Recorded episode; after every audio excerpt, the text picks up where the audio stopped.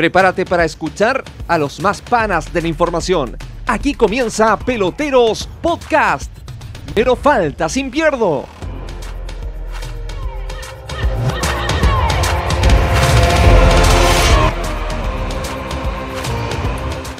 ¿Qué tal? ¿Cómo les va? Bienvenidos al primer capítulo de Peloteros Podcast, este nuevo proyecto que estamos emprendiendo acá desde Peloteros TV, este proyecto de corte radial, pero que también se puede ver ¿ah? a, través de nuestro canal de YouTube Peloteros TV y estamos con un distinguido grupo de panelistas para comenzar este, este piloto, podríamos decir, en primera instancia. Fabián Morales, Pablo Canivilo, Juan Pablo Ríos, muchachos, ¿cómo están? Buenos días, buenas tardes, buenas noches.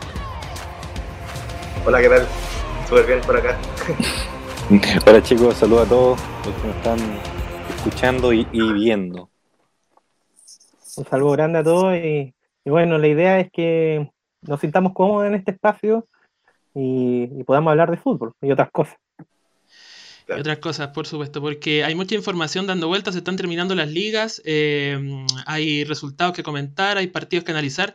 Y en primera instancia eh, vamos a ir con lo que fue mm, la apertura de la fecha 44, eh, o el cierre más bien de la fecha 44 de la, del Championship inglés con el Leeds de, con el Leeds de Marcelo Bielsa y un triunfo bastante sufrido por 1 a 0 ante el Barnsley, equipo que se está jugando la permanencia en la segunda categoría del fútbol inglés y sufrió bastante, sobre todo durante el segundo tiempo. Em, en la primera fracción pudo alcanzar el gol en el minuto 28 por una desafortunada jugada que terminó en los pies del defensor eh, Michael Solbauer, que anotó en propia puerta, pero el segundo tiempo fue todo para el Barnsley, que estuvo ahí, eh, estuvo realmente merodeando durante gran parte de la segunda fracción en el, en el arco del, del portero francés del Leeds. Hablamos de Ilian Meslier.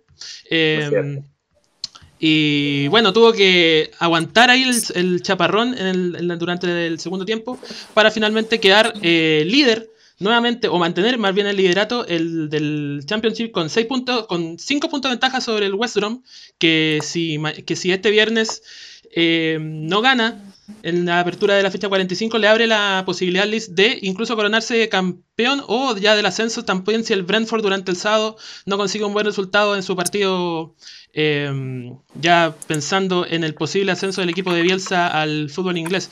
¿Qué les pareció el partido, muchachos? ¿Lo pudieron ver? Eh, tuvo, que sufrir bastante, venía de golear 5-0 después de un triunfo ante el Swansea visita, donde si bien fue superior, pudo encontrar el gol recién al minuto final, o prácticamente en el final, y ahora tuvo que sufrir más de la cuenta, sobre todo en el segundo tiempo ante el Barnsley. ¿Qué les pareció? En general, yo creo que, que Bielsa notó la falta de, Phillips. Eh, además, el segundo tiempo Costa se fue lesionado. Entonces, todo eso terminó, terminó afectando el, rendimiento del equipo.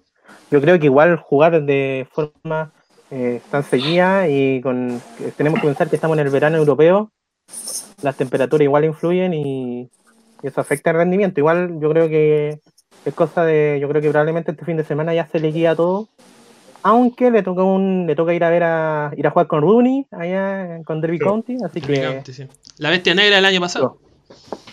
Así que ahí yo creo que va a ser complicado. Eh, pero yo creo que va a ascenderse, eso es claro. Yo creo que ahora más que nada es esperar si va a salir campeón o no. Exacto. Sí, no, yo creo lo mismo que, que Fabián, es decir, ahora el Leeds ya, yo creo que hizo la pega. Ya hizo la pega en el sentido de que eh, eh, aparentemente ya está, digamos, con un pie y medio en la Premier. Eso está archi sabido. Ha tenido una regularidad tremenda, que lo respaldan los resultados, obviamente. Y, ahora, claro, lo decía Fabián, va a visitar al Derby County.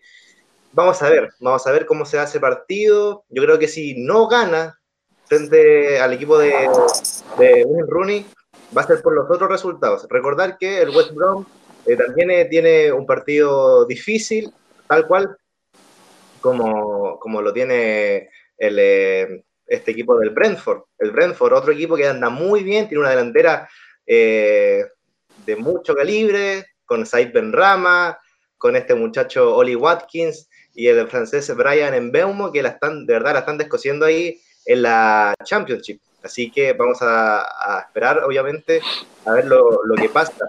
Eh, recordar, Brentford enfrenta al Stoke City este sábado a las 7.30, hora local, mientras el eh, West Brom tiene que eh, medirse frente al Queens Park Rangers, perdón, frente al Huddersfield, Ah, mañana sí. al Huddersfield, sí, a las 12.30 del, eh, de la tarde. Mm, Yo creo que, eh, bueno, Bielsa tiene la posibilidad de, obviamente, de subir en, en estos dos partidos que le quedan, y creo que va a ser importante también la lección que mm, puede haber sacado de la temporada pasada, que estuvo a punto ahí, pero en el último tramo del campeonato se enredó la cosa un poco, pero eh, tengo toda la fe que el, el Leeds y Marcelo Bielsa sobre todo aprendieron de estos traspiés que tuvieron la temporada anterior para, para poder ahora lograr el anhelado ascenso a la Premier League y obviamente yo creo que la mayoría de, de los chilenos quiere que le vaya bien a- al loco por lo que vivió con la Roja.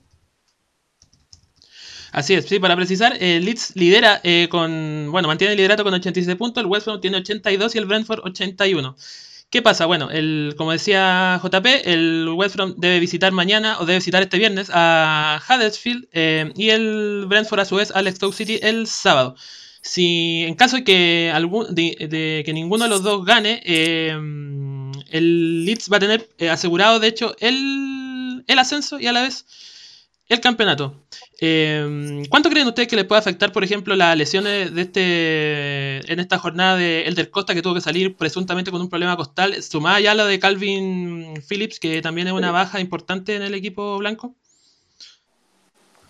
No, o sea, en lo personal yo creo que, que el del Costa te, te ofrece velocidad, te ofrece agilidad, te ofrece también llegar a, a línea de fondo, te ofrece también más verticalidad, yo creo.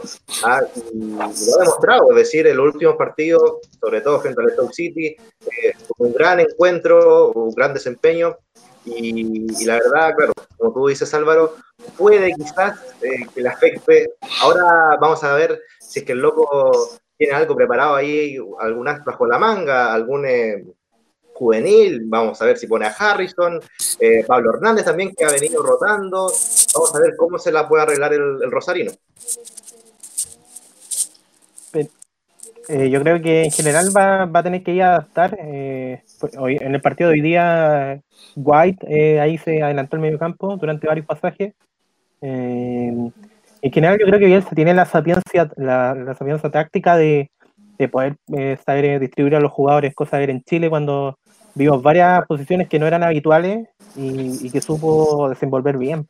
Entonces, imagínense que en la época de, de Bielsa Vidal, cuántas veces lo vimos en distintas posiciones, sobre Sí. por la izquierda, al medio campo, entonces yo creo que de central, entonces yo creo que tiene la capacidad de, y tiene comprometido al plantel también, hay que pensar que ya son dos años eh, en un torneo sumamente largo, tipo Brasileirao, y, y va a ser capaz de, yo creo, de superar esta, esta contingencia, y si no, y si llegase a haber problemas en, con Derby County, les toca la última fecha con un, equi- un equipo que ya está ahí en la baja de la tabla. Yo creo que mm, estos jugadores, eh, y sobre todo Marcelo Bielsa, eh, es un gran motivador para ellos. Y bueno, sin desmerecer obviamente el plantel que tiene eh, Bielsa, esta es, podríamos decir, como la oportunidad de las vidas de, de estos jugadores de lograr algo histórico, porque, por ejemplo, hace un tiempo veía una entrevista de Pablo Hernández y él, decía que a sus 30 y algo años él pensaba que su carrera ya estaba en declive, que no iba a lograr nada, pero que llegó Bielsa y le cambió la mentalidad no solo a él, sino que también a, a todo el equipo y los motivó y bueno, ahora se pueden ver los resultados que están peleando por eh, ascender a la Premier. No, claro, y, para cerrar mi idea, eh, recordar que, que, que allá en Leeds lo quieren harta Bielsa, eh, la gente, y tal cual como es en el fútbol inglés, está muy comprometida con sus equipos, eh, son muy fanáticos de los clubes de donde son las ciudades, obviamente. Bueno, Amazon Prime le hizo una serie también, es decir, es una revolución la que hay tras el, el efecto Bielsa, así que esperar nomás, y acá como chileno, claro, como decía Pablo, eh, todos estamos muy expectantes a que pueda lograr eh, el ansiado ascenso. Y Leeds es un equipo que históricamente es un grande de Inglaterra, que ahora quizás eh, los seguidores de la Premier que son eh, un poco más jóvenes o adolescentes no, no, lo tienen mucho en el radar, pero eh, uno que ya está sub 30 para arriba alcanzó a vivir una época más o menos interesante del Leeds. Alcanzamos a ver a Leeds en competencia europea, jugando hasta Champions incluso en algunas temporadas. Así contra Lazio, yo me acuerdo contra la Lazio de Ericsson, en la época de, de, Matador Sala. Con Harry Kewell ahí en el ataque, luciéndose, el australiano. Oye, pero les tengo un, juego de, de, ficción. En caso de que ya Bielsa consiga el ascenso, ahí a Kiko Casillas lo corten. en caso de, ya, ¿cómo, qué creen que serían los puestos principales que eh, reforzaría Bielsa en una Premier League que es súper competitiva, que, pero que también da el espacio para que equipos del ascenso logren instalarse si arman un buen proyecto deportivo eh, trayendo figuras claves. Mira, partiendo por abajo, por el arquero en este caso, yo creo que Meslier, el francés, es un proyecto muy joven, está muy verde, a mi parecer, para ser un portero titular de un equipo recién ascendido en la Premier League. O sea, si tú me preguntas, yo creo que ahí quizás habría que empezar a invertir. ¿Con quién? no sé, sonará Claudio Bravo. Bueno, se habían especulado ahí con la posibilidad de Claudio Bravo en el, en el Leeds, que mira, no se me había ocurrido, pero podría ser, ¿eh? Hay que pensar, hay que pensar, por ejemplo, se ascendió, eh, está con eh, Tim Krul, que si bien se fue al descenso, pero son arqueros contrastados que, que no pueden dejarse como a la deriva ese, ese puesto. Es clave al final, eh, sobre todo en el fútbol inglés, que la salida está no relevante y el juego aéreo. Sí, yo creo que sería ideal eh, un jugador por posición. Eh, ahí verá si es por el centro, por las bandas, pero eh, yo creo que eso sería lo ideal. Claro, ahora toca ver qué candidato hay disponible. Creo que, como dice Fabián, Tim sería una buena opción en el arco, porque Norwich ya está, está pedido, ya, como podríamos decirlo. Y obviamente me imagino que él querrá eh, jugar Premier en vez de, de Championship. Oye, y en el ataque también la gran pregunta es si es que sigue Patrick Bamford. No, es que eh, Bamford es un caso, yo creo que Bamford es como, no sé, me recuerda a Palo no, es como ese estilo, la fatigue puede ser, no sé. Claro. Un tanto resistido, pero aún así es el, el goleador del equipo y está entreverado ahí también entre el goleador del campeonato con 16 goles, una cifra no menor, pero claro, dicen que lo que se pierde es mucho más que. o de repente hace demasiado peso a lo que convierte también. Es que hay que pensar que la cantidad de jugadas que genera Elite hacen que, que Bramford eh, tenga la, pero tenga hartas opciones de, de gol, pero pero es muy resistido por un sector de la hinchada y por, y por los seguidores chilenos del Lit, que ya han armado casi una banda por Twitter. Atentamente Javier Morales. Dicen que si, dicen que... si llegaría, que si en caso que llegue Bravo a Leeds se armarían varias peñas, por ejemplo la peña Leeds United de Biluco, por ahí puede ser. sí.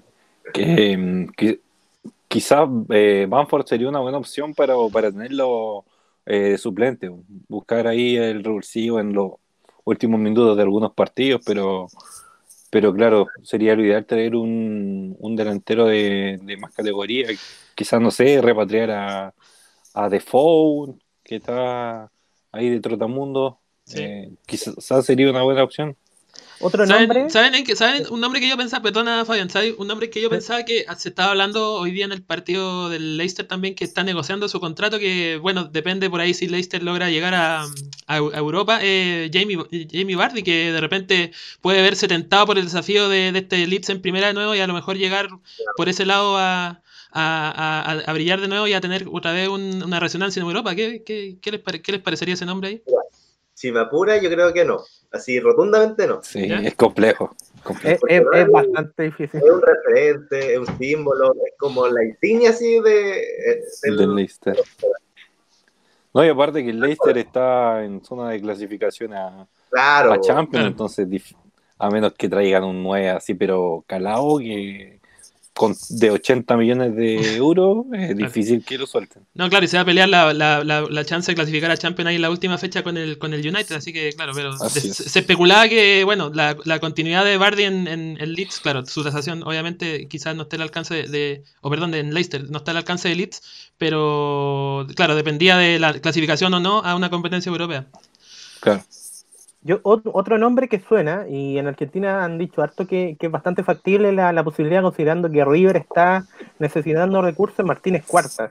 Eh, Para la defensa. hay que pensar que el reparto de dinero en Inglaterra es mucho más equitativo en relación a las otras eh, en las otras ligas importantes de, Europa. Entonces pueden desembolsar 15 millones, 10 millones de euros en un jugador sudamericano que, que pese. Y, y Martínez Cuarta yo creo que puede ser una súper buena opción para firmar la defensa ahí del, del Lit. Claro, igual porque es argentino, tal como Bielsa, obviamente. Y además le serviría porque ahí Pablo Díaz quedaría titular en, en River, así que hace un factor. Todo pensando en la competencia de los chilenos. Oigan, también, eh, bueno, ESPN anunció la, el estreno durante el comienzo de la próxima semana de este documental que sigue el, camino de Bielsa en Leeds un poco, bueno, puede estar definida ya también, incluso el título del Championship, pero de repente ahí ya te, pueden estar pegando el mufazo. ¿Qué antecedentes tienen sobre esta producción audiovisual de, lo que ha sido el, transitar del técnico rosarino ahí en, en Ellen Road? No, en general eh, son, eh, son una producción que, claro, no, no sé si llegará a los niveles de la, de la serie de Southampton, que yo creo que ya es. De Sunderland. Como, digo de Sunderland que todos odian a, a Rodwell, así. a Rodwell. No, pues, Coleman, ¿cómo te bancamos? No. eh, no, pero yo creo que. que, también odio a Josh Maha. uno ya uno termina conociendo a los jugadores casi como si fueran del club propio, pero fuera más allá de eso, eh, yo creo que va a ser súper interesante. Que pensar que Espina ha traído varios eh, documentales en, lo último, en las últimas semanas, aprovechando la cuarentena. Incluso han dado cine, así que han, diversificado bastante la parrilla. Y yo creo que Bielsa, un, un y yo creo que cualquier eh, producto que logre mostrar este aspecto más íntimo de la, de la vida en Lit va, va a andar muy bien acá en Chile. Sí, aquí en Chile yo también creo que va a pegar harto, porque es, es sabía la, el cariño que le tiene el chileno a Bielsa.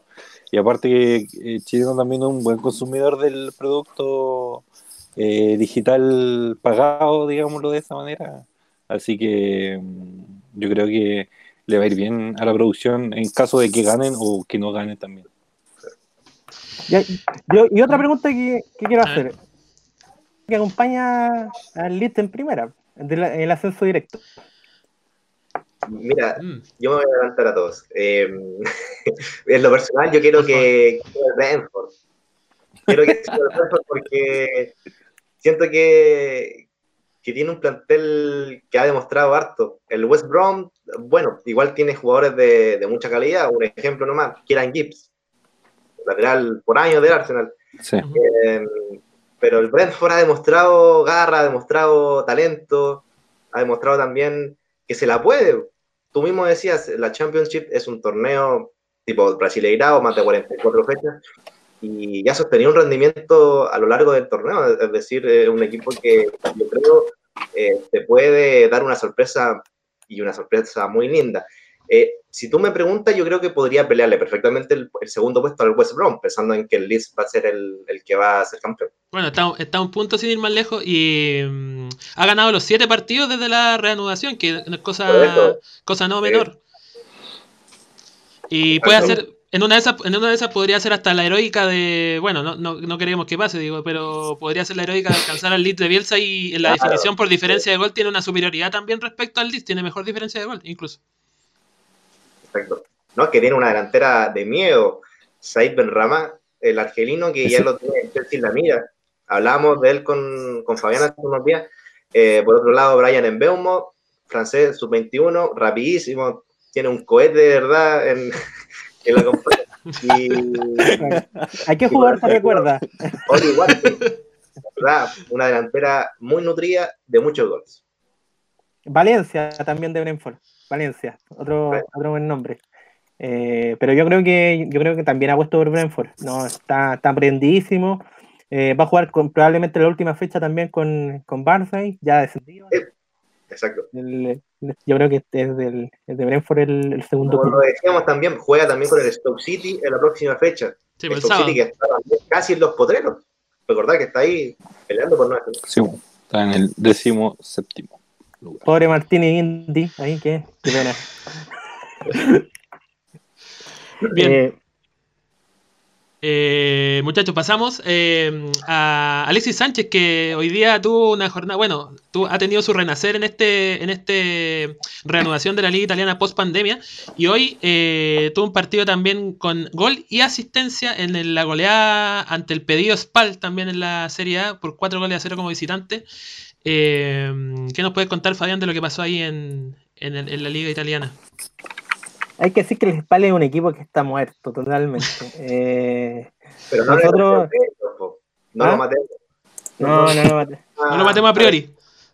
Sí, no, pero, pero digamos, muchas falencias, es un equipo que no, no anduvo en esta temporada. Eh, nosotros con Pablo, no sé, comentamos un partido que con el Milan que se mandaron un autogol en el último, creo que Sí. eh, insólito. el del eh, capitán, más encima. No, todo mal. Hoy día el Inter se anduvo muy bien en general, aprovechando el, el bajo nivel de, de Spal y se instaló con mucha superioridad arriba. Eh, Conte, el resistido Conte para los chilenos, algunos ya lo quieren matar. Está generando algo similar a Valdano en la época Zamorano, a ese nivel Conte, pero después, y ahora después así de Alexis delantero número uno, no sé. Pero pero ya alineó a Alexis con, con Lautaro, Lukaku está, está fuera por eh, algunas molestias físicas, puso a Eriksen, eh, sacó por a Borja Valero, y el equipo anduvo en general bien, eh, aprovechó las licencias de Royal y, lo liquidó eh, entrada a la segunda fracción, eh, Alexis, primer tiempo una buena asistencia a Candrea, eh, después se juntó, anotó el tercero de cabeza, en el segundo Viraghi también apareció libre, y Gagliardini, a diferencia de otras fechas, fue ahora verle el arco contrario, y fue un 4-0 que, que si bien es súper difícil, ilusiona igual la liga, porque queda ahí a seis puntos de la Juve, la Juve juega con, con Lazio. con Lazio, eh, Inter igual le toca complicado, creo que va a Roma, Sí, juega con Roma ¿Tenés el, el, El domingo. sí. Domingo Así 15.45. Así que yo creo que está súper, eh, súper, eh, en el sentido, yo creo que lo que más genera ilusiones es Alexis, donde mira la... Leí un tuit hoy día diciendo al único que le hizo bien el COVID es Alexis, pero eso era muy estudio, pero, pero fuera de eso, con, con la pandemia, Alexis tuvo el, primero tuvo el tiempo de, de acondicionarse eh, Sí. físicamente, de ponerse a punto, eh, se recuperó de sus problemas físicos, hay que decir que el fútbol inglés es distinto al italiano, entonces hay una carga física que hay que ponerse a punto, eh, aprovechó que Lautaro no está bien y Lukaku tampoco eh, ha logrado quizás mantener el ritmo del principio. Entonces entró ahora y ya se agarró la camiseta titular. Entonces yo creo que eso en ese sentido es súper importante. Imagínense que ya siete asistencias en liga, eh, se ha convertido casi en un media punta, hoy día volvió a marcar y yo creo que ilusiona con vista a la eliminatoria. Sí, completamente, eh, Fabián. Pero antes, complementar el tema del SPAL, un equipo que, si bien decía que está absolutamente muerto, con el descenso ya ultra que confirmado, eh, Andrea Petaña, el único que destacó a, lo largo y ancho de la temporada, recordar que va a ser jugador de Napoli a partir de la, próxima campaña. Y claro, en Inter, por fin, eh, Alexis, yo creo que, no sé, me parece que este partido le sirvió para consolidarse como titular, más allá del rival, entendiendo eso. Y por otro lado, eh, estos anticuerpos que de repente genera Conte por el hecho de, de- de armar el equipo inicial, Borja Valero por ahí, eh, no es muy querido acá en, en Chile, y dos pedían a Eriksen, porque es un jugador que llegó esta, a mediados de temporada, lo pidió el propio técnico, y parece que tampoco ha andado muy bien. El partido de hoy también fue una muestra de eso, por algunos pasajes creo que, no sé, no, no le puso garra, no le puso corazón, si así se quiere, durante el partido, a, a ve- a veces iba a pelota a disputarla de manera, no sé, débil, con poca gana, de hecho el relator del partido lo, lo nombraba, lo mencionaba, Eh, pero lo bueno, ¿para qué andar con cosas? Lo más importante acá es que Alexis está por fin retomando su nivel, está eh, también dándonos alegría porque uno lo, que hace cuando ve al Inter es por Alexis. Yo creo que es por eso básicamente. Y, qué mejor cuando aparece, cuando juega feliz, cuando eh, da pases, cuando eh, es el principal arma de, ataque del, equipo. Así que nada más que Claro, eh, uno como seguidor de, la selección y también de Alexis eh, sabe lo que es capaz de dar, entonces eh, en, esto, en estos varios meses que estuvo no en su mejor versión, obviamente a uno le da, como hincha del fútbol, le da lata porque sabe que Alexis tiene las condiciones para triunfar en cualquier parte del mundo y afortunadamente en el Inter ahora mm, ha logrado eh, ser el protagonista del equipo y, ganarse a contra al final porque a mí me llamó mucho la atención hace unos partidos que venía tres partidos por lo menos eh, siendo la principal figura del Inter y después eh, lo, sentó en la banca Conte. Entonces ahí ya obviamente, claro, uno se, eh, por decirlo así vulgarmente, se calienta un poco con Conte porque le sale el hincha y todo, pero, pero ya ahora en estos últimos partidos volvió a, corroborar que, que es, el, es la principal carta ofensiva que tiene el Inter. Sí, y cabe señalar que junto a Antonio Candreva, el, líder asistidor de esta temporada en el, en el Inter, con siete asistencias ambos. Y bueno, eh, para precisar también, claro, el Inter eh, supera nuevamente a Atalanta, llega a 71 puntos, el Atalanta se queda con 70, el líder sigue siendo la Juve con 77 a 5 fechas del final, la liga italiana es la que le queda, la que está más, más atrasada, la que, le, le, quedan más fechas, le quedan 5. Eh, bueno, más abajo Lazio con 69, rival de Juventus este fin de semana, Roma 57, el rival del Inter. Y Napoli-Milan con 53. Napoli que a merced a varios triunfos ahí, bueno, ese partido que le dio vuelta a la Juventus también se mete por, pelea de Europa. Sí. Sí, ¿no? Eh, el Inter que, que, para bien de Alexi y, todo aquí el seguidor del, cuadro Nero Azzurro, em, tomó la segunda posición. Hay que esperar nada más que no enrede puntos, como sí lo ha hecho en otros partidos de la temporada. Ojo con Atalanta, más que obvio, para mí el mejor equipo hoy en día de, Italia. Y, Lazio, que se mandó una pecho friada, pero de tamaño gigantesco. No, pero terrible. Con de caña, algo así. no, pero. andaba muy mal desde el regreso. Es importante lo que dice. Lo más anecdótico es que siempre lo recuerda a Vito de Palma y Bardile que dicen eh, que Lazio era el que más quería volver porque creían que iba a, eh, a remontar a la Juve, pero no. pero ¿qué partido le quedan a Inter? ¿Le queda Roma de visita? ¿Le queda recibir al, a la Fiorentina de Pulgar? Sí, le queda Roma de visita, Inter, perdón, eh, Fiorentina de local, Genoa de visita que pelea el descenso, eh, Napoli de local y cierra con Atalanta. Mira. No lo tiene fácil. Duro, durísimo.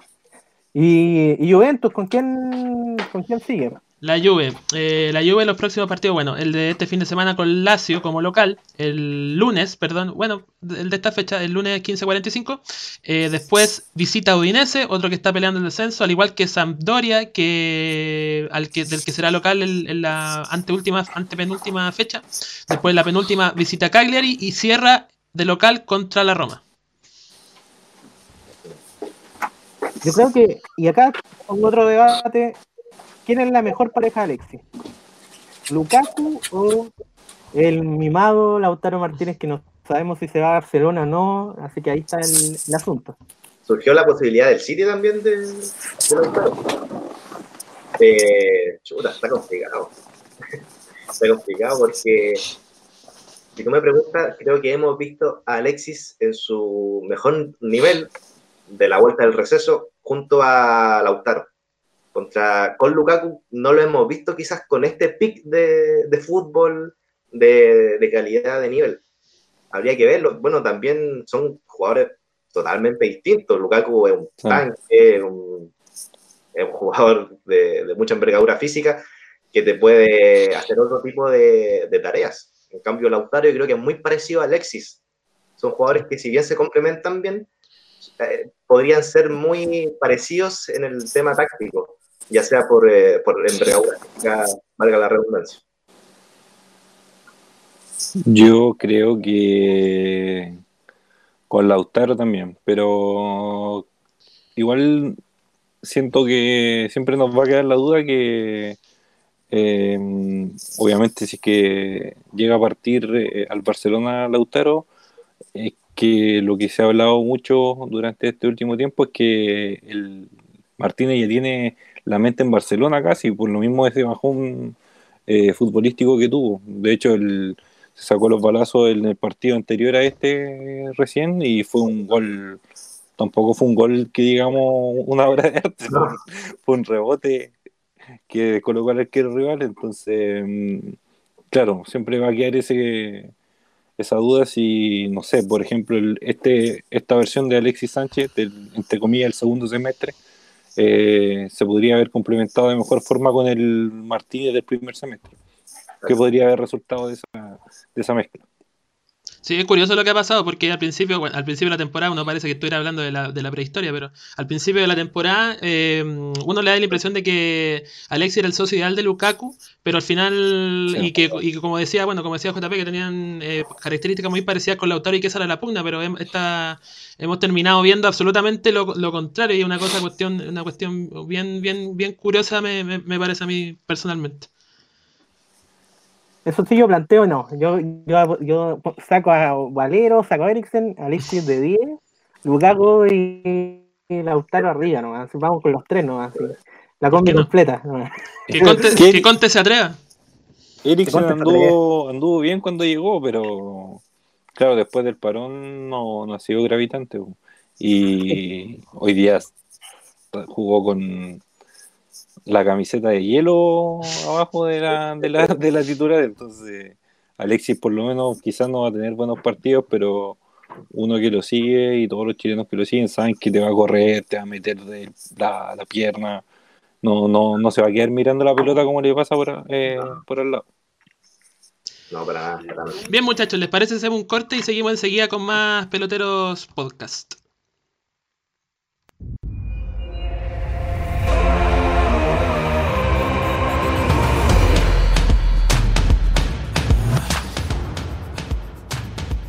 Confirmo mi decisión, ¿ah? Seguimos escuchando Peloteros Podcast. Y era.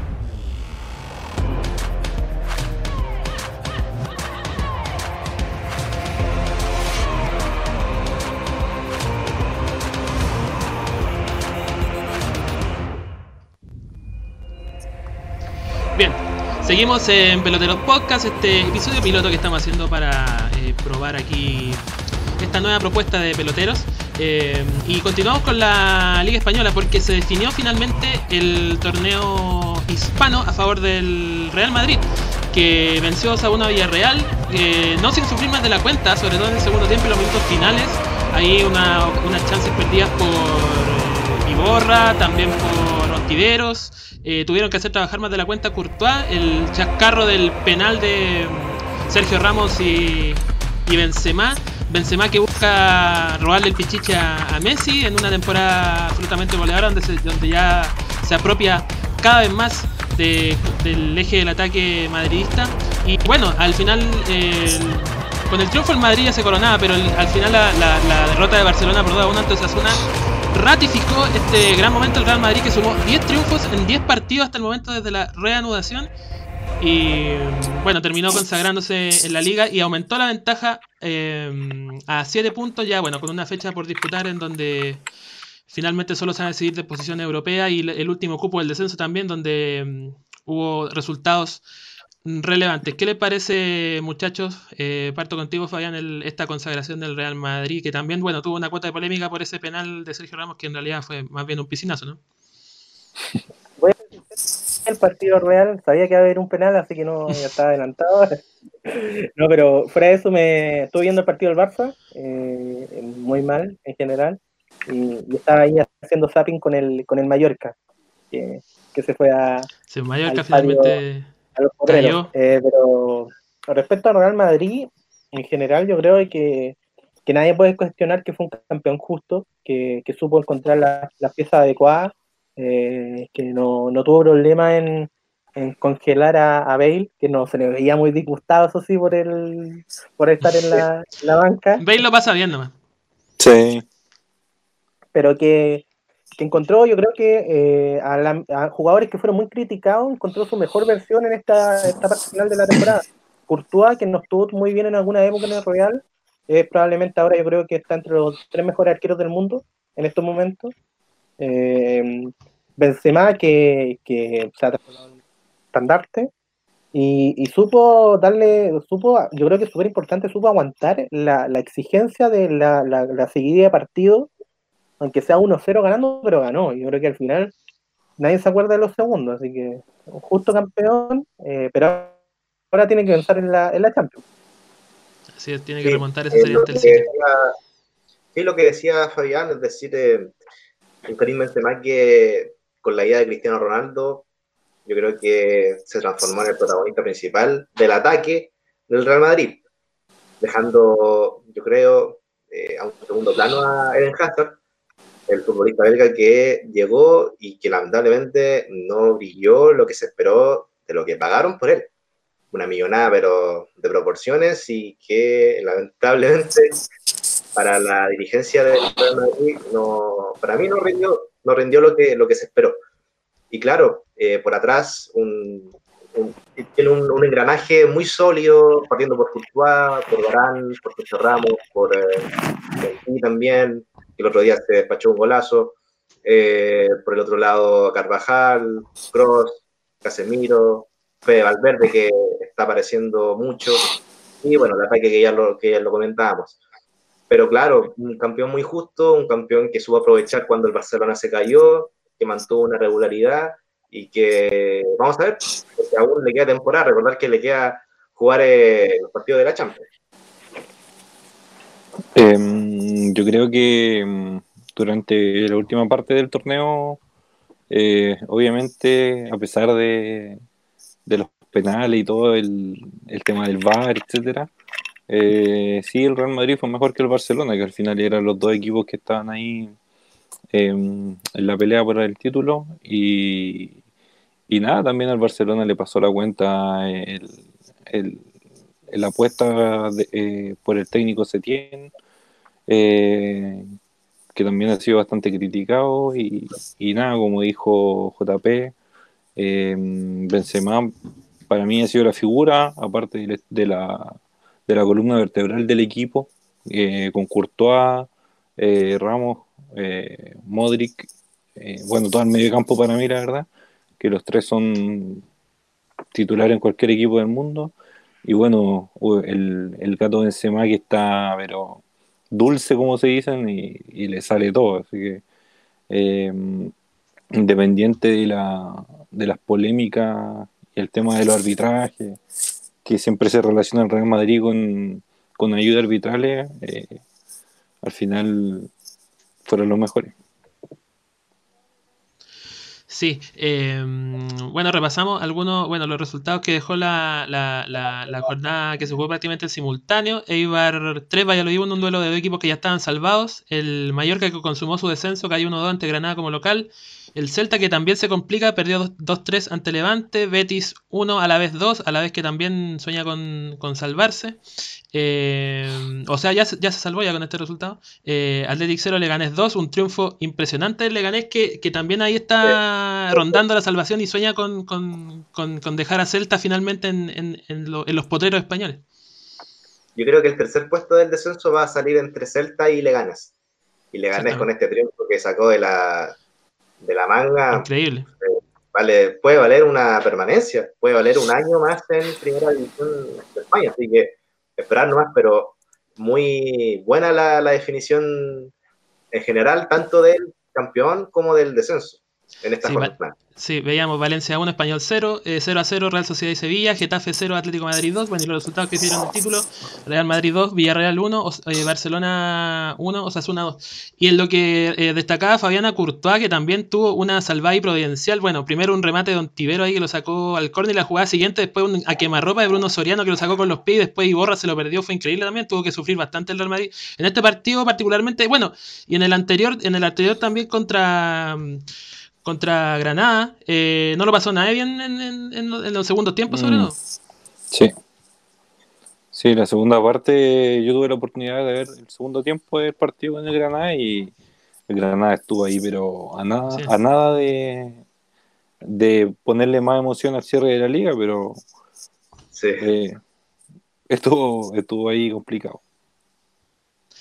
Eh, bueno, ¿cómo ven, esta, cómo ven la, la chance del Real Madrid ante un Manchester City que ya está jugando prácticamente para para estirar las piernas? Porque hace rato que se definió, bueno, tiene que jugar la Copa FA este fin de semana, eh, las semifinales, pero ¿cómo ven la posibilidad de que pueda remontar esta llave ante el, ante el City para pasar a, la- los cuartos de la, de la Champions? Yo creo que en, yo creo que en general va a ser yo creo que el gran partido de la de, de esta fase antes de, de disputarse todo desde en Portugal. Yo creo que va a depender exclusivamente de cómo se recuperen las figuras que algunas que están lesionadas en el caso de Real Madrid, es que llega el equipo completo. Y, y el Manchester City está en una versión súper eh, consolidada. Phil Foden está muy bien. Eh, yo creo que en general el, el Manchester City ahora está mucho más relajado, sabiendo que no va a haber condena por parte del, de- del TAS, así que está Está salvado, así que la- los, los milloncitos eh, salieron a favor. Y Mourinho respondió, eso sí, Mourinho ahí, ahí respondió, y te- yo creo, no sé, al menos yo creo que tiene razón, si, si en ese sentido por algo no le ponen una multa, no le ponen una multa por, eh, por simpático, así que... Pero, pero yo creo que en ese sentido Real va... Si tuviese que apostar ahora, el- yo creo que Real la va a dar vuelta. Eh, porque tiene un Courtois en un gran nivel y siento que al, al Manchester City le puede pesar la, la historia copera. Hay que entender que no es un equipo, Claro. ¿no? aunque por más plata que tengan, no, no, no es un equipo con historia en la, en la Champions, salvo en la época que Pellegrini llegaron a semi. Sí, que al- a la larga fue lo, al final, a la larga ha sido lo más lejos que han llegado, que mucho se habla de que Guardiola, mucho se habló de que Guardiola, me acuerdo en la época que ya se sabía que Guardiola iba a llegar y que Pellegrini no seguía, que con Guardiola sí iban a poder eh, ganar en la Champions y hasta ahora Pellegrini sigue siendo el que llegó más lejos hasta el momento.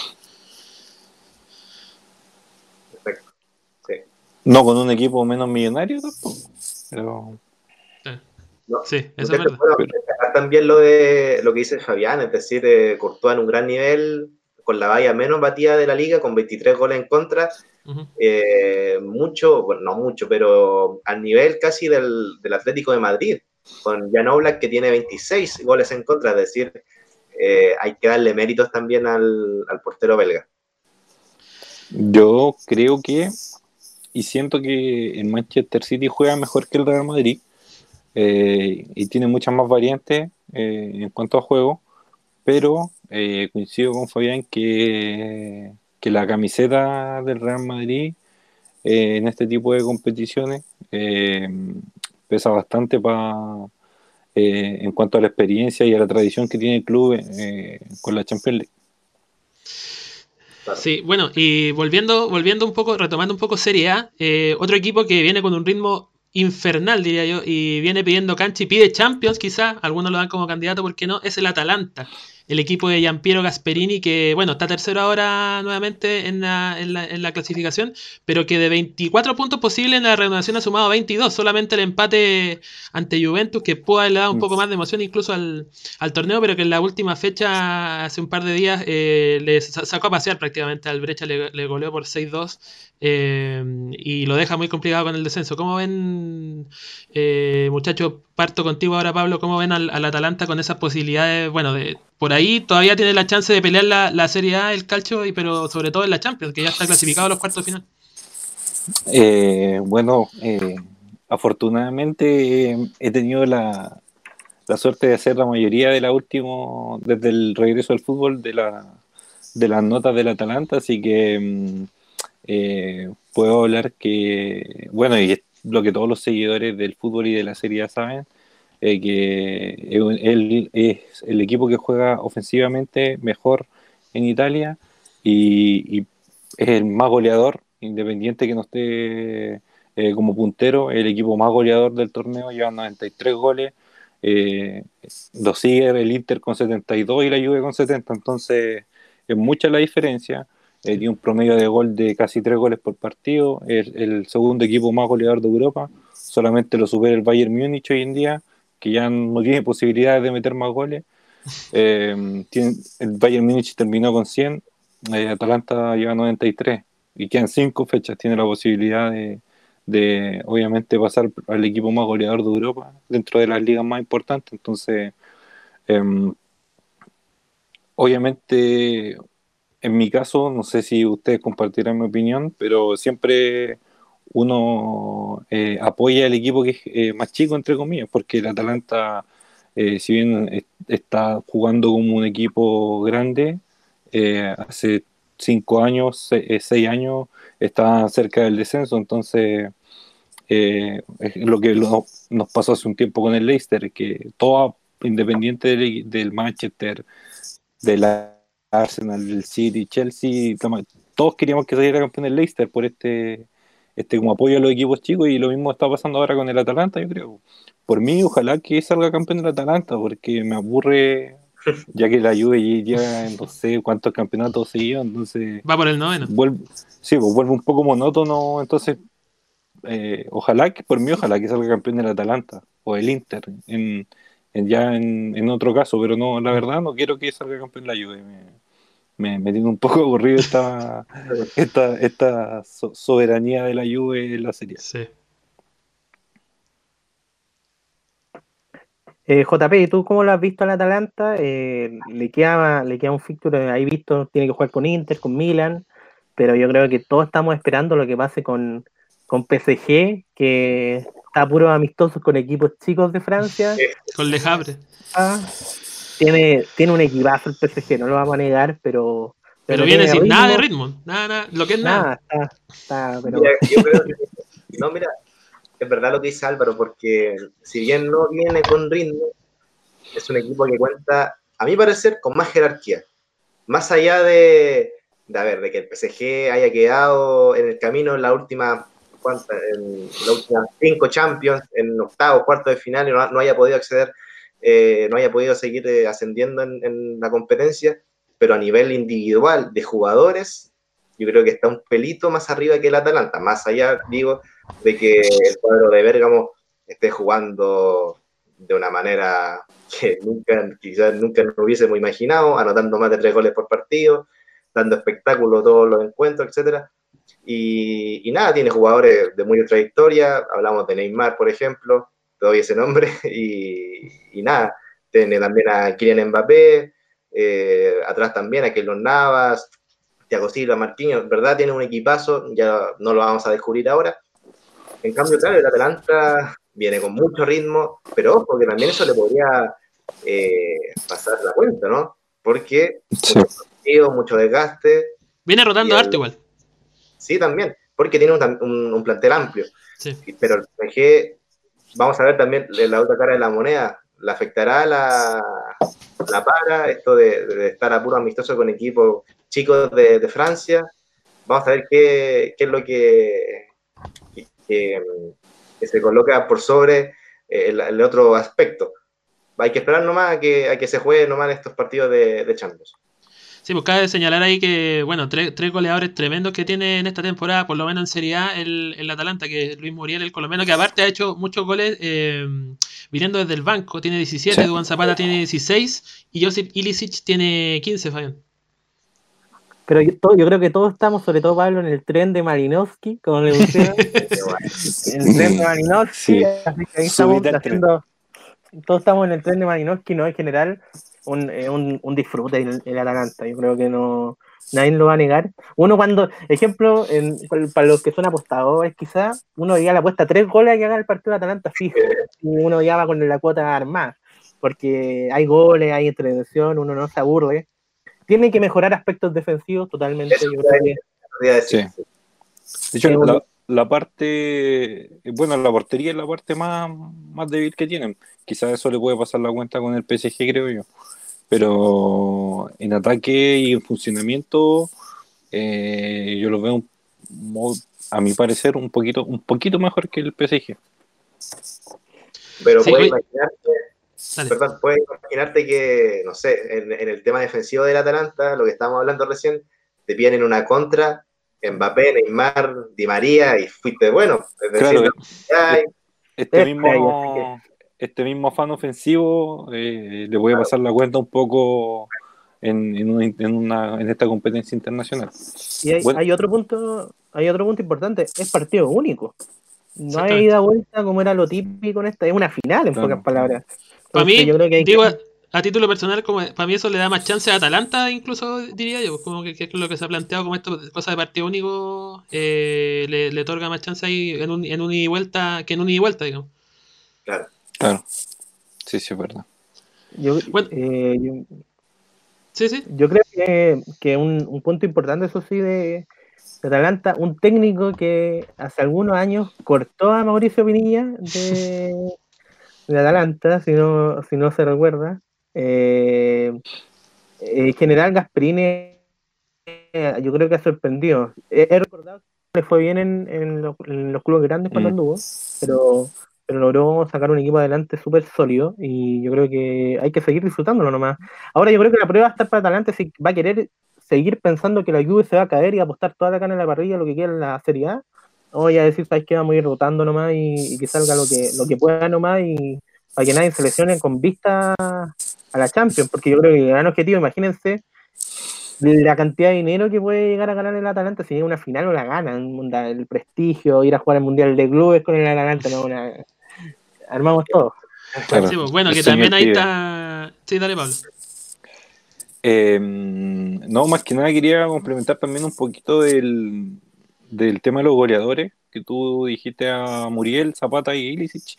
Pero también hay otra eh, varias eh, revulsivos que tiene de cara al gol. Por ejemplo, el lateral izquierdo, Robin Cosens, eh, lleva nueve goles. Lleva nueve goles. Pasalic, que no es titular generalmente, eh, eh, viene de la banca, eh, nueve goles también, Marinovski que también generalmente es un revulsivo, siete goles, y el Papu que es titular y el emblema del equipo, obviamente se, se, caracteriza por la creación, pero también lleva seis goles. Entonces también son, son datos no menores porque te habla de un equipo que tiene variantes, que si se lesiona, que eh, lo que está pasando ahora, que se lesiona Muriel, que el goleador tiene opciones para, para vacunarte, como se dice en el barrio. Claro, si tú miras la tabla y lo hablábamos, Atalanta con 93 goles a favor, eh, perfectamente podría tener un goleador, no sé, que tuviese 30 goles, por ejemplo. Claro. Por sí solo, pero no los tiene porque precisamente esos, esas anotaciones se las reparten entre varios jugadores del equipo. Entonces, igual llama la atención y para mí algo muy positivo. Sí, bueno, lo que decía Pablo del, del, de Papu Gómez, que también es el líder asistidor de, la Serie A con 16 asistencias. Y bueno, repasemos un poco el, el fixture que le queda a Atalanta porque tiene partidos bien complejos, eh, pero todavía está ahí, tiene la chance, bueno, tiene que asegurar también un cupo en la próxima Champions. Y mm, en caso de que no llegara a instancias decisivas ya de, la, de la, que está disputando ahora. Y bueno, pelea por el título a, la larga aún en estas cinco fechas que quedan. Mira, visita al Gelas Verona el, el sábado. Eh, luego recibe a Boloña, al Boloña del Pitbull Gary Medel. Eh, luego visita, viaja unos kilómetros para visitar a, a Milan y luego visita nuevamente ante, ante Parma perdón, y cierra en un partido de 800 puntos al Inter. ¿Cómo lo ves? Una final. Así tal cual. Una final. Yo, yo le tengo fe al. disculpa, Fen. Eh, le tengo fe al Atalanta. Y, siento que la Juve también eh, no está jugando eh, muy bien. No, está viviendo sus mejores pasajes del campeonato. Entonces, creo y tengo ahí la esperanza de que el Atalanta eh, logre campeonar y en cuanto a lo que preguntabas tú antes, Álvaro, siento que a pesar de que ha tenido de este gran rendimiento que está teniendo, eh, creo que sería prudente ir paso a paso, centrarse primero en la, en la liga, tratar de pelear la liga y ya después quizá mirar eh, otro horizonte y, y ir por la Champions, creo yo. Fabián. Va a ser clave al final eso, eso es lo que indica, indica Pablo. Vamos a tener que ver a cómo logra tener la capacidad de, de ¿cómo se llama esto? de resolver estos, estos próximos desafíos.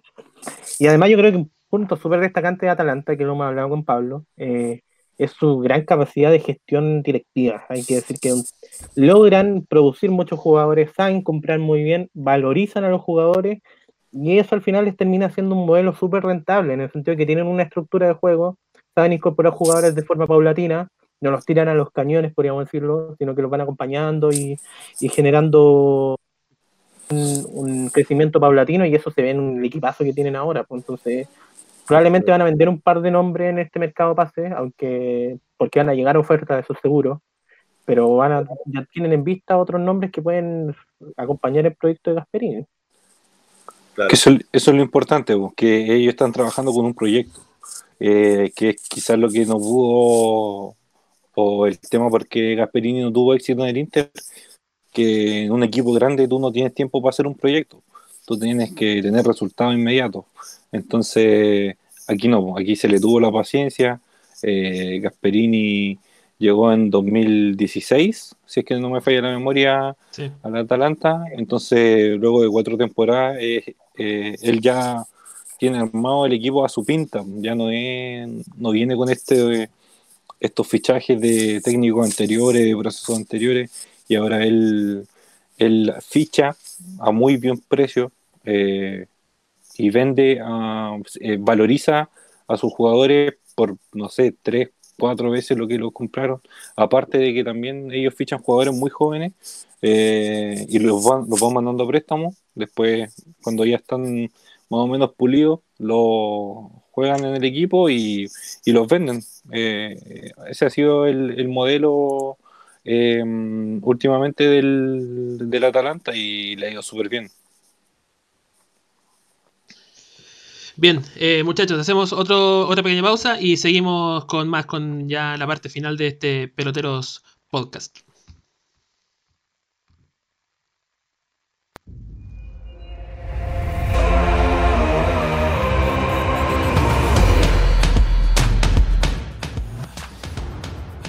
Hoy se Haaland o Kevin De Bruyne. Continúa Peloteros Podcast.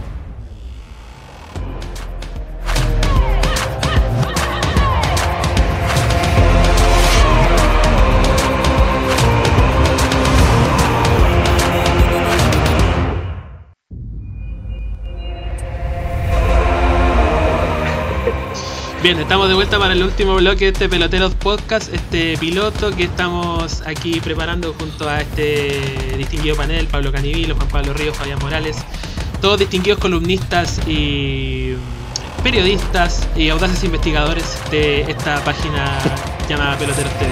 Y un tema, bueno, que ha sido obviamente importante en esta última semana, ya hace, hace prácticamente una semana de hecho que se anunció y fue presentado oficialmente Manuel Pellegrini como nuevo técnico del Real Betis, equipo de la Liga Española, de la primera edición que este año estuvo complicado, desde la, tuvo una vuelta muy irregular, apenas sumó tres triunfos en este, en este retorno post pandemia y que ahora busca con Pellegrini también meterse nuevamente en el ámbito internacional. Y Juan Pablo, tú hiciste un pequeño análisis ahí sobre las posibilidades que tiene el Betty en esta llegada del, del, del ingeniero, en este retorno a la Liga Española que le ha sentado también a lo largo del tiempo, ¿no?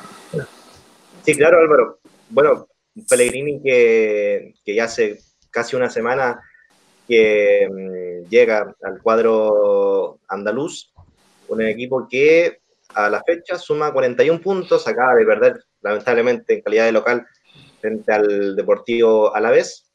Y, y mira, si tú me preguntas, yo creo que hay materia prima, hay a dónde echar mano, es un equipo que tiene muy buenos nombres, jugadores de, de mucha trayectoria, jugadores, por ejemplo, Nabil Fekir, campeón del mundo, y, y, por ejemplo también eh, William Carvalho, que suena en el Leicester, eh, una delantera Borja Iglesias, eh, Loren Morón, etc. Y, y, llega Manuel Pellegrini, un director técnico que sabe dirigir en España, lo hizo en el Málaga, lo hizo en el Villarreal y también en el Real Madrid.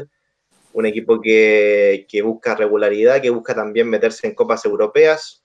Una de las principales, principales tareas, bien digo, que le colocaron en su llegada al Benito Villamarín. Eh, la misma prensa española fue que necesitaba sí o sí eh, posicionar al Real Betis eh, al menos en una Europa League. ¿Lo logrará? Vamos a ver. Tiene que, que trabajar, tiene que conocer a los muchachos, tiene que también ver a quién va a contratar. ¿Traerá algún chileno? Es la gran pregunta, yo creo que es la gran pregunta. Se ha dicho mucho el nombre de Mauricio. Sí. eh, supuestamente Boca también quiere su fichaje. Eh, en general, yo creo que Pellegrini, eh, a pesar de esta como mito que se ha hecho en torno a los chilenos, yo creo que a Betis va con, con una idea de, de, consolidar un proyecto a largo plazo. Eh, este, este, conjunto verde y blanco es un, es un, histórico del fútbol español. Eh, digamos que está a nivel de Villarreal. No tiene un proyecto millonario como en Málaga, pero que tuvo en su momento algunos, eh, en algunos pasajes Pellegrini, pero, pero tiene un, una plaza súper potente a nivel de afición. Tiene yo creo que tiene la, yo creo que puede acceder a cupos europeos, sí, es totalmente factible. Tiene plantel totalmente. Yo creo que va a depender mucho de cómo se mueva el mercado ahora, si tiene la capacidad de, de generar buenos, buenos contactos. Se dice que Dani, Ceballos, de, que está ahora en Arsenal, puede ser un, una opción de regreso a, a España y, fichar por el, el, Betis. Y yo creo que sería un súper buen nombre. En general están, an, andan muchos nombres dando vueltas. Ahora hacer una locura este mercado con, con, la pandemia. No hay mucho dinero, entonces yo creo que ahí Pellegrini va a tener que saber jugar sus cartas. La exigencia, eso sí, va a ser Europa League como mínimo en la próxima temporada, así que va a tener que jugar. Y, el Betis también tiene una cantera muy buena, saca muy buenos jugadores. Eh, yo creo que también podría echar mano ahí de, de ese factor y obviamente sumado a los fichajes, eh, porque eh, estuve viendo el plantel la tarde y, y yo por lo menos siempre me fijo en un, como les dije hace un rato, siempre me fijo en un jugador por posición. Y creo que tiene una buena, un buen medio campo, tiene a Sergio Canales, que es un buen jugador. Eh, en la delantera tiene a Fekir, que últimamente no andaba muy bien, pero que es un gran delantero. Eh, todos lo vimos cuando estuvo en su, en su mejor época en, en, en Lyon. Entonces ahí eh, está Mar Bartra, ex Barcelona, que quizás no andaba muy bien tampoco, no ha sido lo que se esperaba, eh, pero quizás si le llega un central de jerarquía o un, poco más de experiencia, eh, le puede ayudar a subir su rendimiento. Sí, por eso yo lo decía al principio, es decir, este equipo tiene nombres, tiene a dónde echar mano, ahora depende de Pellegrini, de la idea que quiere proponer, de la motivación que también le puede eh, dar a los muchachos. Es un equipo experimentado también, que tiene una gran afición, como lo decía Fabián, y la meta es Europa League. Yo creo que por ahí anda la, la cosa, los medios españoles ya le colocaron ese piso, que si no se tenía que ir, así de simple. Así que Manuel Pellegrini, que dicho sea de paso, no viene de un, de un, de un equipo, perdón, de una, de una dirección de equipo de, que, que sea sobresaliente. Es decir, eh, lo, lo, lo, echaron dice llanamente del West Ham a, a fines de, del año pasado, eh, dejando al equipo de los martilleros en puestos casi de descenso.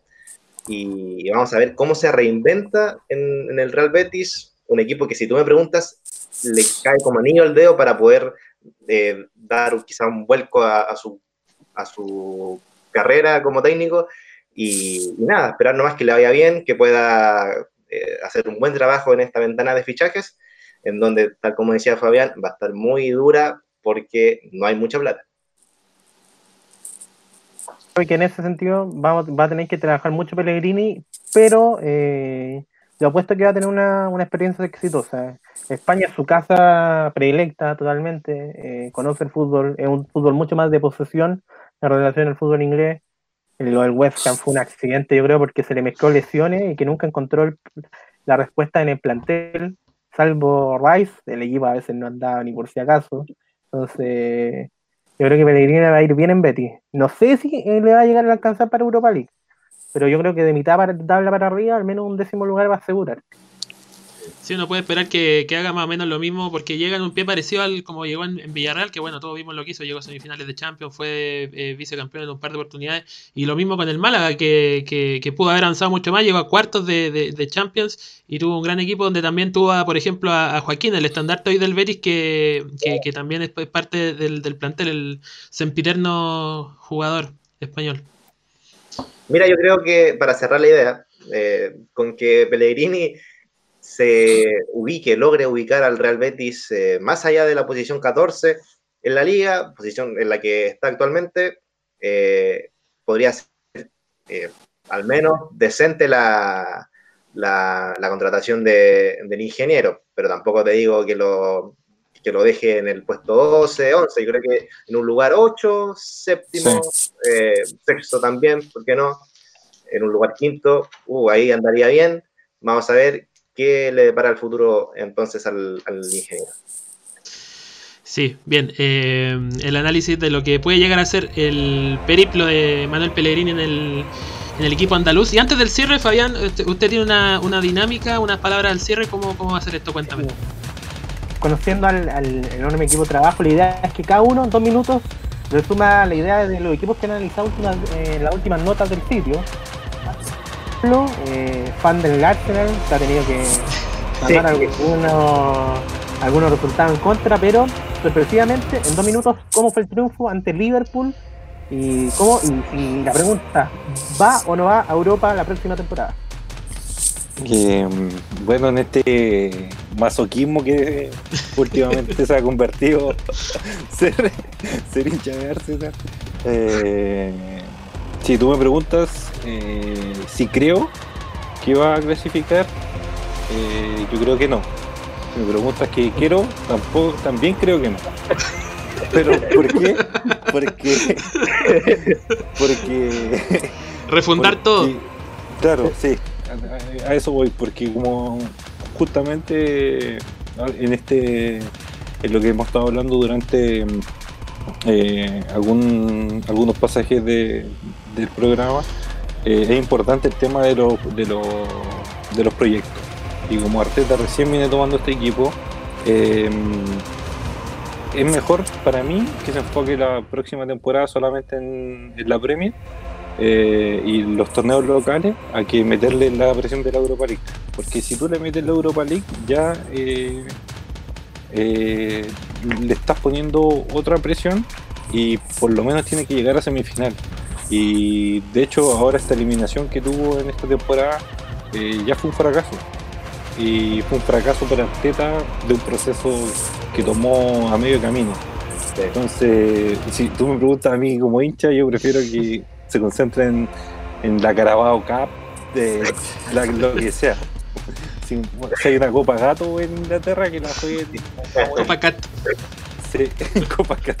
Claro, entonces prefiero eso, la verdad, y que ya de a poquito, ya después del otro año, quizás una Europa League, ¿por qué no?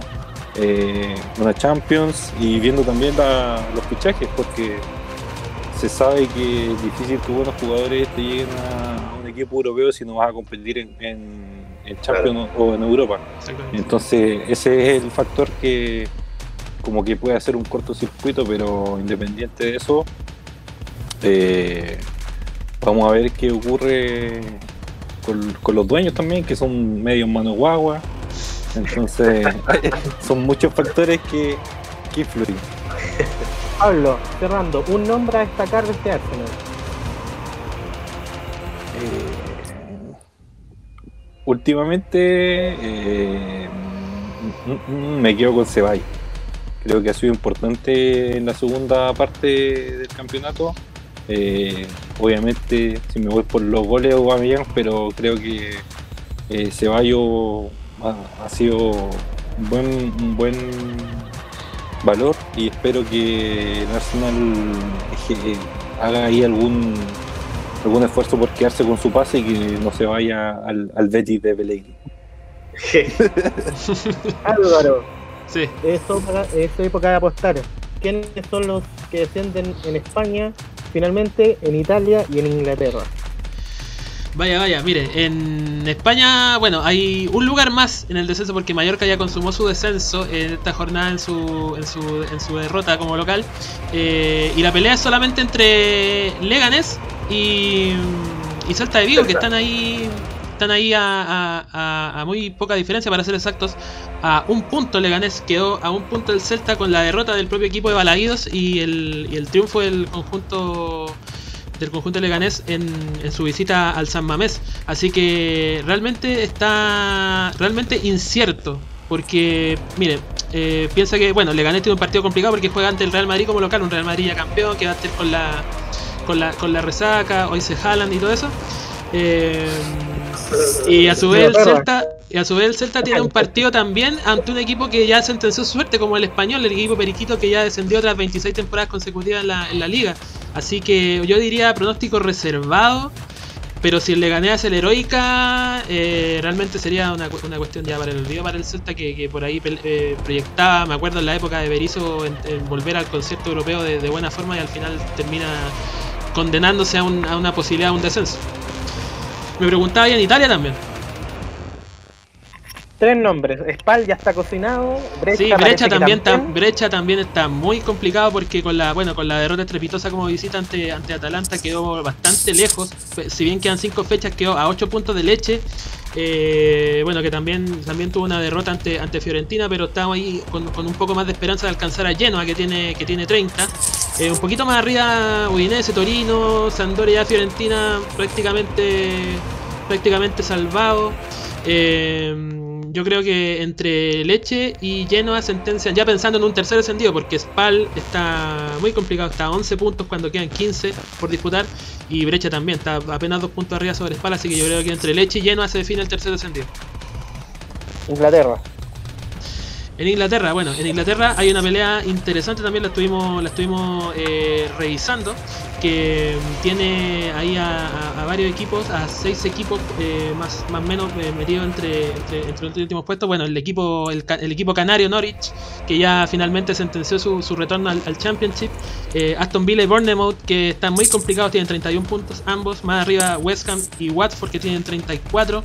Y Brighton con 37. Ya el Crystal Palace eh, consumó su, salvación ya hace, hace, un, hace un par de fechas. Eh, yo creo que Aston Villa la tiene bastante complicada porque tiene unos partidos eh, complejos. Eh, bueno, recibe al, recibe al Arsenal y cierra ante el propio West Ham. Hay un duelo importante que podría decidir muchas cosas. A su vez el, el Watford eh, tiene también otro partido directo ante tiene la chance este viernes de, alcanzar a West Ham. Eh, si gana en su partido como visitante y luego tiene una parada complicada como local si bien pero ante Manchester City y cierra mira ante Arsenal ahí involucrado Arsenal jugando contra los equipos de, de la zona de la zona baja así que yo creo que mm, Brighton respira un poquito más tranquilo pese a que hace un par de fechas atrás cayó por 0-5 ante el City pero yo creo que respira un poquito más aliviado eh, tendría que pasar algo muy catastrófico para que ellos desciendan, así que yo creo que entre esos cuatro, bueno, se van a definir ahí, hay duelos directos, el- los otros dos descendidos al, al Championship para la próxima temporada. Ya. Y Juan Pablo, eh, hablando de Norwich, eh, sacaste recién una notita en el sitio. ¿Cuáles son los cinco nombres a seguir y que seguramente se lo van a pelear en la, en la Premier? Bueno, primero el eh, goleador, o ex goleador, porque parece que el que más hace goles, a Temu Puki, este finés que, empezó bien, ¿ah? convirtiendo muchos goles. De hecho, el Norwich eh, comenzó bien arriba, dando la sorpresa cuando inició la, temporada de la Premier, pero fue como que se desinfló. Más allá de eso, creo que podría perfectamente ser al menos un revulsivo cualquier equipo de, de la primera división en Inglaterra, así que podríamos esperar a ver qué pasa con él, a pesar de que tiene contrato vigente con los Canarios.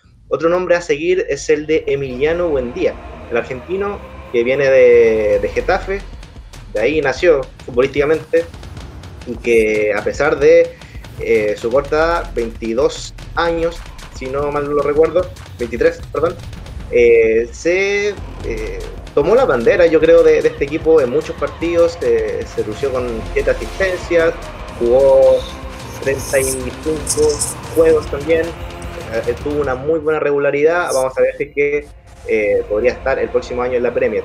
Otro nombre a seguir es el de Todd Handwell, este muchacho blondo, volante por la izquierda, que por ahí le hizo unos goles al Manchester City, y no, no sé si, si alguno lo recuerda.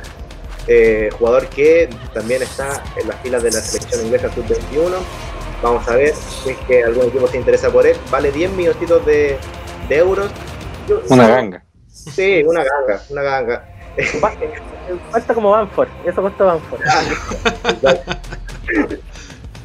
Muchachos, otro nombre, vamos con los dos últimos. El eh, cuarto es Ben Goodfrey, eh, defensor central por la derecha, eh, inglés, jovencito, 21 años, también parte de, las selecciones inglesas sub-21, jugador de mucha proyección, también su costo está cercano a los 11,5 millones de euros.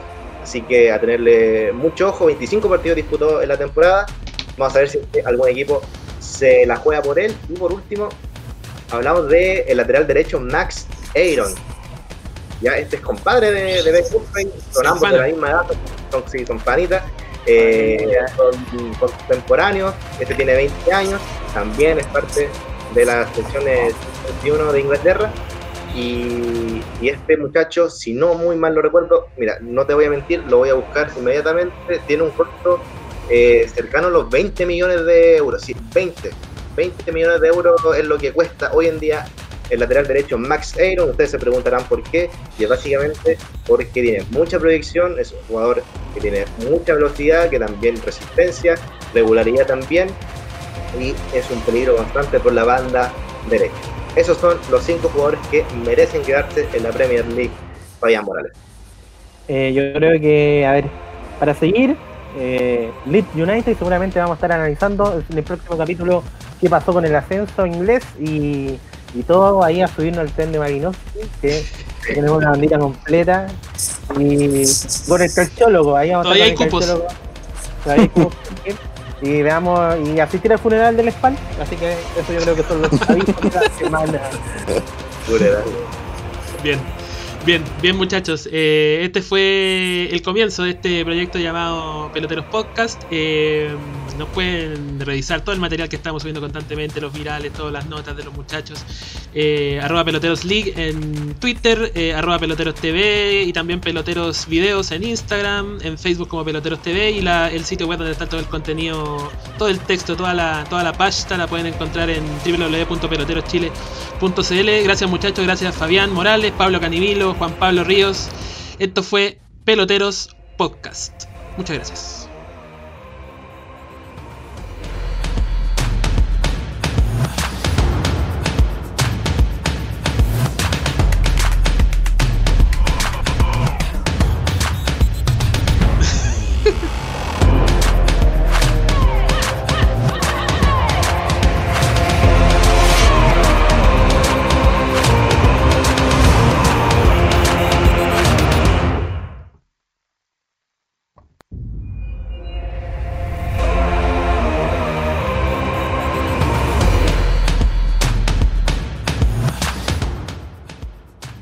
Aunque no te pregunté, buenos datos, mi pana.